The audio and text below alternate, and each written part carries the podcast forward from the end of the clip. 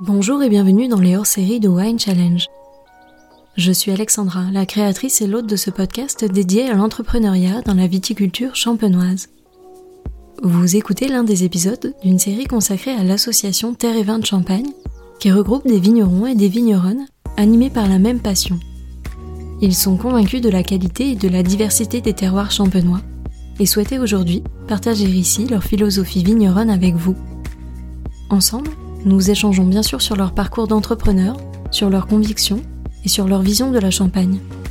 Ils nous confient leurs expériences, leurs envies, leurs projets et leurs challenges d'hier et de demain. Mais pas seulement. En effet, cette série est née de la volonté de garder ce lien avec vous, épicuriens et passionnés unis autour du vin, en imaginant un terre et vin sonore, à défaut de pouvoir vous retrouver pour un moment de convivialité à l'occasion de la dégustation printanière Terre et vin de Champagne. Les portraits des membres de l'association vous seront donc proposés chaque lundi jusqu'à la fin de la saison 2 de Wine Challenge. Mais avant de faire place à l'épisode du jour, et si ce n'est pas déjà fait, je vous invite à écouter les épisodes dédiés à la dégustation de leur vin clair de l'année, afin de prolonger le voyage au cœur des terroirs champenois. Alors sans plus tarder, je vous propose de nous arrêter à Murphy pour y retrouver Alexandre Chartogne. Et je vous souhaite à toutes et à tous une très belle écoute. Bonjour Alexandre. Bonjour Alexandra. Merci beaucoup d'avoir accepté l'invitation au micro de Wine Challenge. C'est un plaisir, merci de m'avoir invité. Je suis ravie d'en apprendre un petit peu plus sur vous. Et donc pour commencer, je vais vous laisser présenter le domaine de la façon dont vous le souhaitez. Le domaine, c'est un domaine familial. Nous sommes à Merphy depuis quelques centaines d'années déjà. Merphy, c'est un village qui se situe au nord de Reims, plus exactement à 10 km au nord de Tinqueux, dans la montagne de Reims, mais je préfère préciser le massif de Saint-Thierry. Parce que géologiquement, les orientations de sol, les profondeurs de sol, les types de sol et aussi la culture historique y est différente. Dans ce massif de Saint-Thierry, les viticulteurs ont été très nombreux et depuis à peu près 300 ans, les événements politiques, géopolitiques et aussi surtout religieux ont fait que la viticulture a pu à certains moments disparaître. Et ma famille, je ne sais pas si c'est une qualité ou un défaut, je pense qu'à l'époque c'était un, défaut et aujourd'hui une immense qualité, est resté sur le terroir pour y faire de la viticulture, de l'agriculture aussi en période de guerre, c'est tout ce qui est resté, on n'était plus du tout viticulteur en période de bombardement ou en période d'occupation.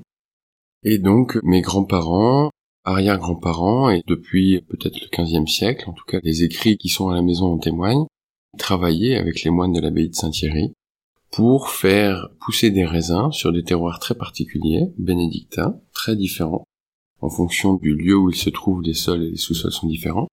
Et ils ont accompagné les moines dans un premier temps, puis ensuite euh, ont disparu dans l'histoire parce qu'au XIXe siècle, le phylloxéra, l'organisation commerciale, a oublié tout simplement le massif de Saint-Thierry. Donc on a perdu notre tradition viticole pendant quelques années pour la reprendre après la Seconde Guerre mondiale, et c'est ma mission aujourd'hui. Voilà, donc j'ai repris en 2006, après le passage chez Anselme Solos, qui est pour moi un immense monsieur. C'est un vigneron visionnaire, mais surtout euh, très respectueux de ses vignes, de son microsystème, et qui m'a beaucoup donné pour la compréhension de mon métier et pour la curiosité que j'y porte. Et donc ça veut dire qu'une fois les études terminées, vous avez travaillé dans d'autres domaines viticoles, dont celui de Anselme Solos Oui, alors j'étais pas du tout vous à ça. Mes parents ne m'ont jamais poussé à être vigneron, donc ils m'ont envoyé dans le marketing, le management, la gestion, la communication, tout ce monde-là. J'ai travaillé dans une grosse multinationale pour euh, faire un travail de logistique. Et en parallèle, j'organisais le club de dégustation de cette grosse entreprise. Et les directeurs ainsi que mes collègues euh, au bureau m'ont poussé à reprendre euh, le domaine. En tout cas, ils m'ont fait sous-entendre que j'étais bienvenu déjà pour un CDI long terme, mais euh, ma passion pour le vin faisait que pour eux c'était bizarre et curieux que je ne reprenne pas. Et je suis revenu poussé par ces gens-là et aussi euh, conscient que dans une grosse entreprise, les rapports humains, les rapports de travail sont compliqués ou sont différents.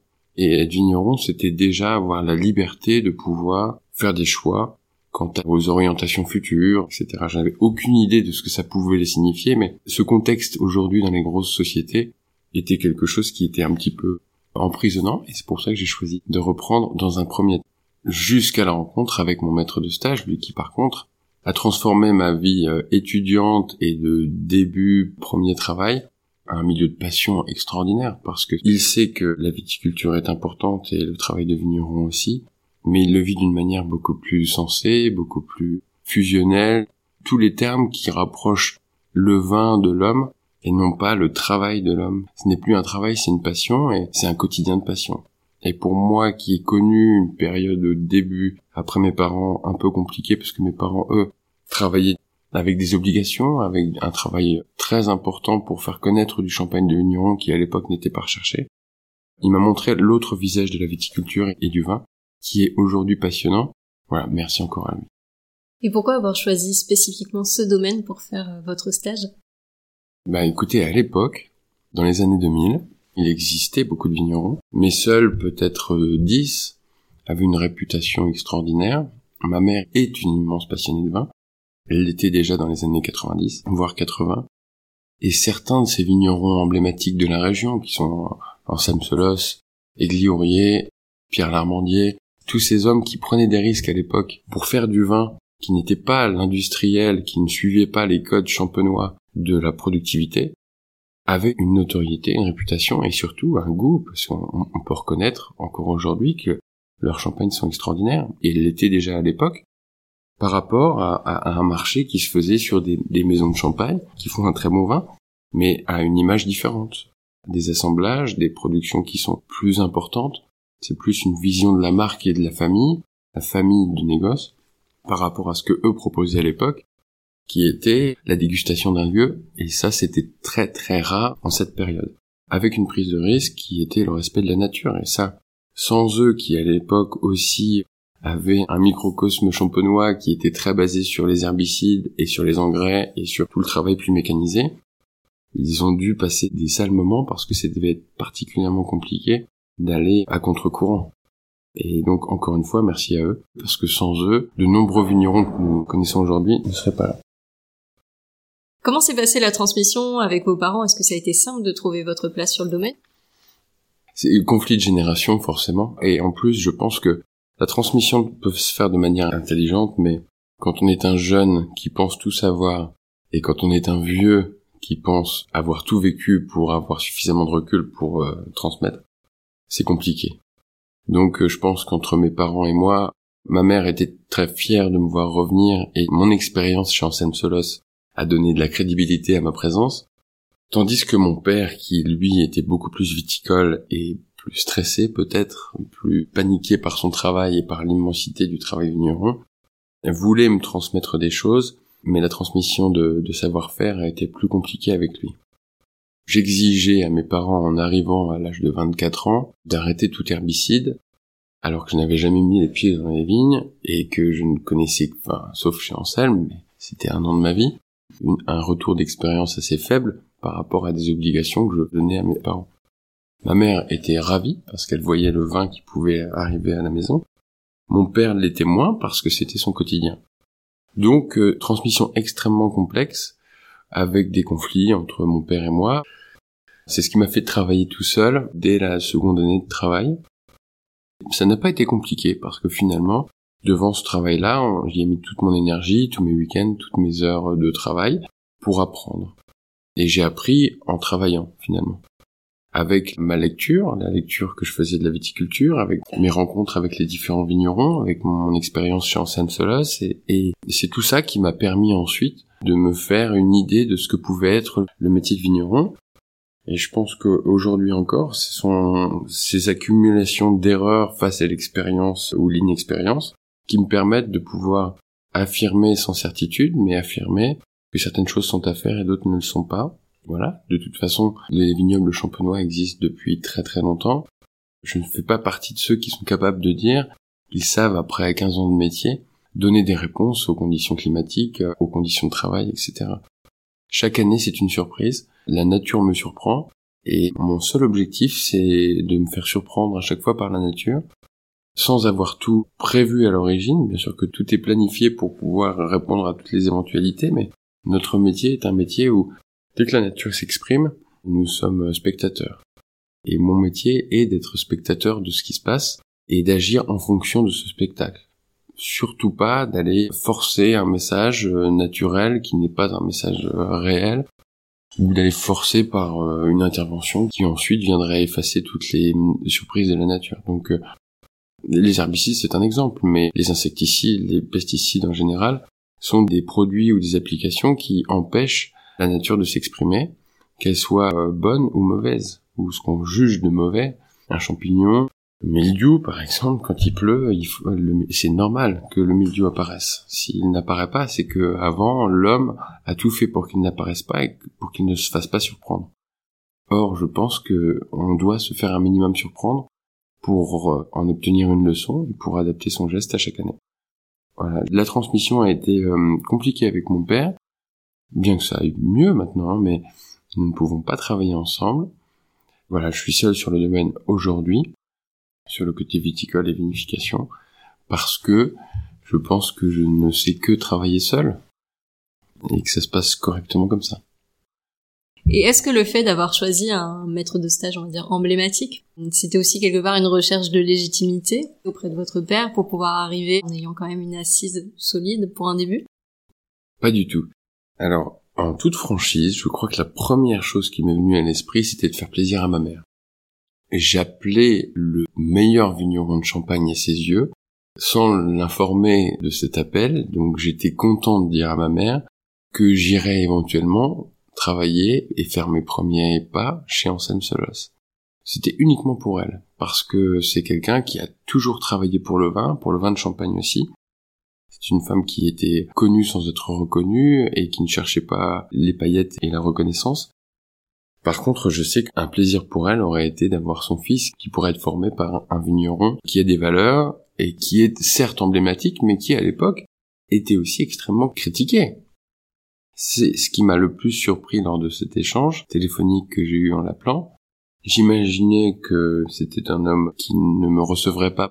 Et finalement, ça a été quelqu'un qui, avec énormément de simplicité, m'a dit je ne sais pas si tu apprendras quelque chose à la maison, J'espère que tu pourras apprendre quelque chose. Tu n'apprendras aucune leçon parce que je n'ai aucune leçon à donner, mais tu es bienvenu à la maison.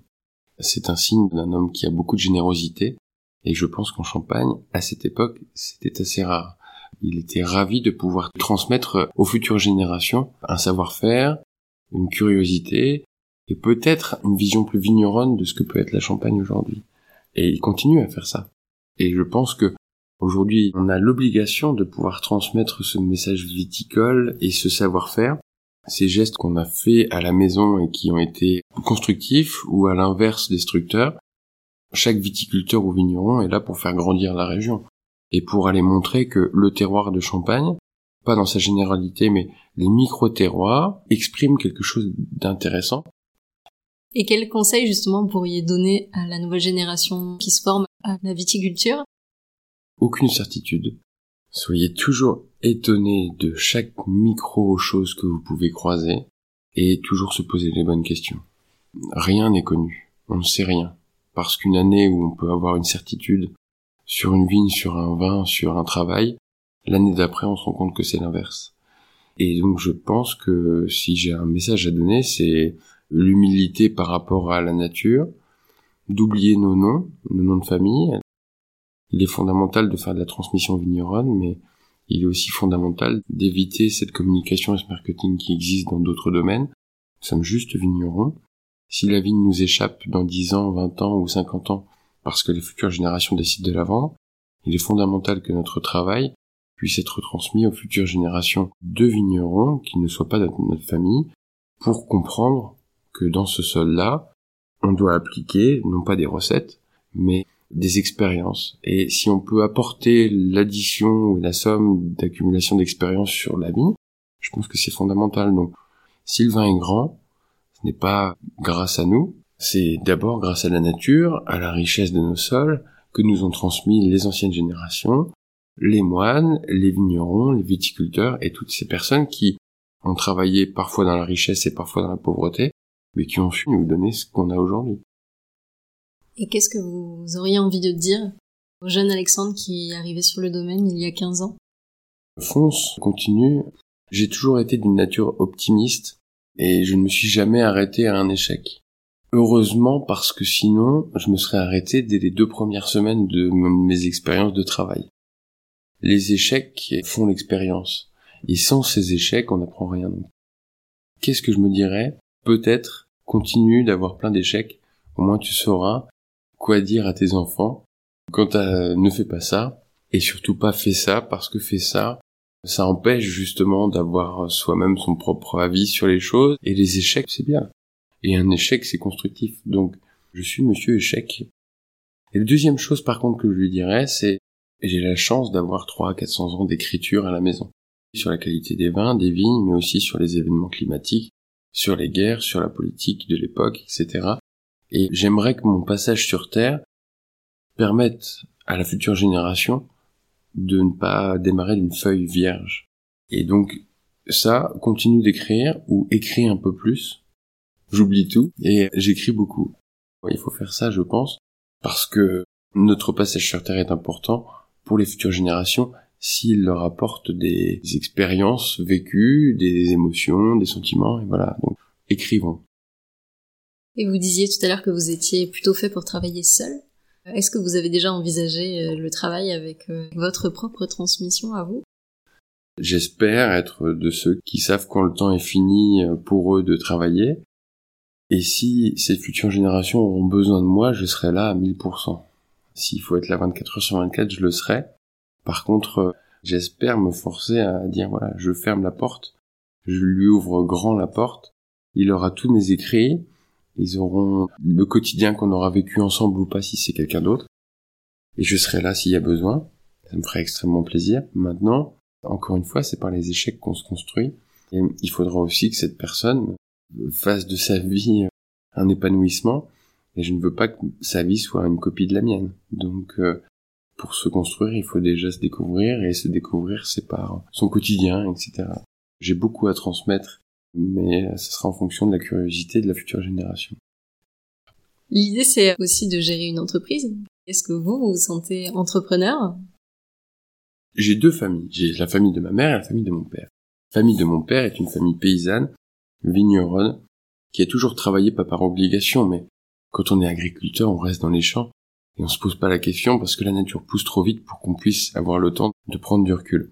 Mon grand-père, quant à lui, il était lorrain, a connu la guerre à 1000%, et donc euh, il a dû tout reconstruire pour ensuite monter sa propre entreprise. Et il l'a montée d'une manière très simple, et la seule vision de l'entreprise que j'ai, elle vient de lui, elle vient surtout pas de mon expérience passée. Il était chef d'entreprise avec deux salariés à faire des façades en Lorraine.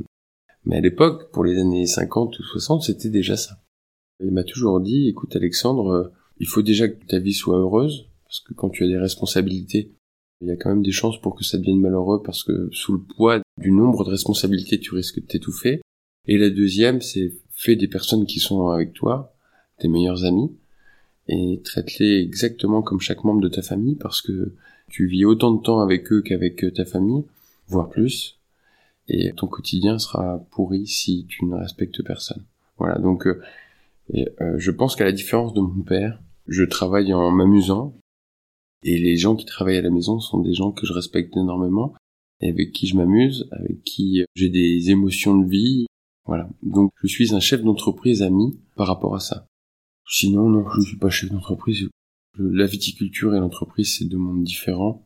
Il faut bien sûr qu'on gère tout l'administratif et c'est une catastrophe pour moi parce que c'est du temps qu'on passe au bureau et être dans la nature, c'est quand même beaucoup plus simple et sympathique.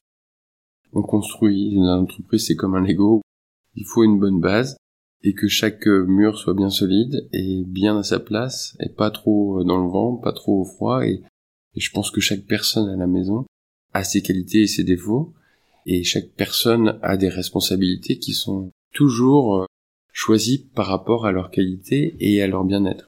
Ceux qui préfèrent être en cave sont en cave, ceux qui préfèrent être dans les vignes sont dans les vignes. Quand c'est possible, parce qu'on n'est pas 50, hein, on est, euh, on est 6. Et donc pour moi l'entreprise c'est juste ça, c'est une espèce de famille reconstituée où il y a beaucoup de monde différent, mais qui doivent être heureux parce que hum, c'est 50% de leur vie. Et je suis responsable de 50% de la vie de six personnes. Et de famille ensuite.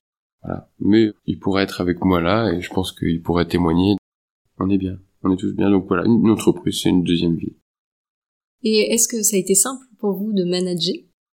Je pense que ce n'est pas dans la nature humaine de gérer des gens Surtout quand on commence à 24 ans et qu'on gère des gens qui en ont 52, 55, il faut y aller avec une immense humilité et encore une fois être surpris par eux. Et ils ont énormément de choses à nous apprendre. Celui qui pense que le vigneron est responsable de 150% de ce qui se passe dans la maison, c'est faux. Euh, chaque euh, geste de la taille jusqu'au liage, jusqu'à la mise en bouteille, peut être grandi par les expériences de chacun. Ça peut être les gens de ma famille, ça peut être aussi les gens qui travaillaient pour la famille, et donc eux ont fait partie de cette construction personnelle et de la construction du travail. En fait, on est tous au même niveau, donc je suis pas manager. Si quelqu'un préfère faire ça, il le fait, et euh, comme ils sont contents de le faire, je n'ai jamais eu de contexte négatif. C'est arrivé déjà, bien sûr, quand j'ai commencé, euh, quand on arrête les herbicides, il fallait transmettre le message que le travail serait pas plus dur, mais plus physique. Ce n'est pas évident, mais ça se fait très bien, si on est à l'écoute des autres. Et avant de conclure, quelques mots sur les vins. Quel est le style Charton taillé aujourd'hui? Ah, il n'y en a pas. Nous ne sommes que les serviteurs de la vigne. Donc quel est le style Charton taillé? Il n'y en a pas. Par contre, le style des vins de chaque parcelle qui sont travaillés à la maison, c'est différent. Et je suis majoritairement à Merphy. Merphy, c'est au nord de Reims, sur un village qui a 13 parcelles différentes avec 13 géologies, etc. Donc, le style Charton taillé, c'est le style de Murphy. Et le style de Murphy, c'est 13 personnes différentes qui, par la structure de bouche, par la différence sol, sous-sol, viennent donner des expressions qui ont chacune leur personnalité. Et j'espère qu'il n'y a pas de style Charton taillé. Il y en a peut-être quand je fais des erreurs d'élevage et de vinification. Et dans ce cas-là, on pourra parler de style parce que si j'empêche à un vin de s'exprimer par un excès de tanin, par une oxydation ou une réduction trop forte, là, il y a un style Charton taillé qui est l'erreur de l'homme sur le vin. Maintenant, le style des vins de la maison, c'est le style d'Ortebis, qui est une parcelle, le style de chemin de Reims, le style d'Orizo, des bars ou de chaque parcelle qui constitue le réservoir de vignes et de raisins qui vont ensuite faire les vins. Je n'ai aucune prétention de pouvoir dire qu'il y a un style Charton taillé. Et le jour où on dira que les vins de Charton taillé sont de ça, ça sera un vrai échec personnel, c'est que j'aurais pris le dessus sur la nature. Donc non, surtout pas. Et quelle est votre plus belle expérience de dégustation? Chaque grande émotion. Je pense que les vins sont immenses à condition qu'ils soient accompagnés d'un moment. Et donc j'en ai énormément parce que ça peut partir du vin qui a le moins de réputation à celui qui en a le plus. Euh, les fois où j'ai pleuré, peut-être. J'ai pleuré à la Pyramide, restaurant magnifique, où le chef nous offre un, un 42 de la DRC. Et c'est une chose de boire ça, mais on a eu l'histoire des femmes qui ont créé ou accompagné les raisins et ces vins. Et c'était immense parce que, un, de savoir que ça a été fait par des femmes, tandis que les hommes étaient à la guerre. Ensuite, que la bouteille avait une couleur particulière parce que le fer n'était pas suffisamment présent pour faire des bouteilles d'une certaine couleur teneur en fer étant inférieure, on avait une couleur un peu plus bleutée, etc., etc. On se replongeait dans l'histoire. Le deuxième, et je me surprends, je vais parler de mon épouse, je crois que c'est un amour de Deutz lorsque je suis allé voir mes beaux-parents pour leur demander la main de leur fille. Et euh, c'est marrant que ça me revienne comme ça, mais voilà, et j'ai pleuré aussi. Je devais avoir un truc dans l'œil, je pense. Voilà, ça fait partie de ces émotions. Il y a beaucoup de moments où les vins ont accompagné des émotions et c'est ces deux-là qui me viennent là. Si on se pose la question dans deux heures, j'en aurai deux autres. Et pour conclure, j'ai l'habitude de laisser le mot de la fin à mes invités. Quel pourrait être le mot qui décrit le mieux votre état d'esprit du moment? Carpe diem. J'étais ravie de partager ce moment avec vous au micro. Merci beaucoup. Moi aussi, merci Alexandra. Merci à toutes et à tous d'avoir écouté cet épisode. J'espère vraiment qu'il vous a plu et qu'il vous a donné envie d'en savoir plus sur l'invité du jour. Vous pouvez retrouver dès maintenant toutes les informations et les références de cette conversation sur le site wine-challenge.com, mais également sur le compte Instagram du podcast at Wine Challenge Podcast. Je vous donne rendez-vous la semaine prochaine pour découvrir un nouvel épisode hors série Terre et Vin, et d'ici là, je compte sur vous pour partager vos épisodes préférés auprès de tous les amoureux du vin. Merci à toutes et à tous et à très vite.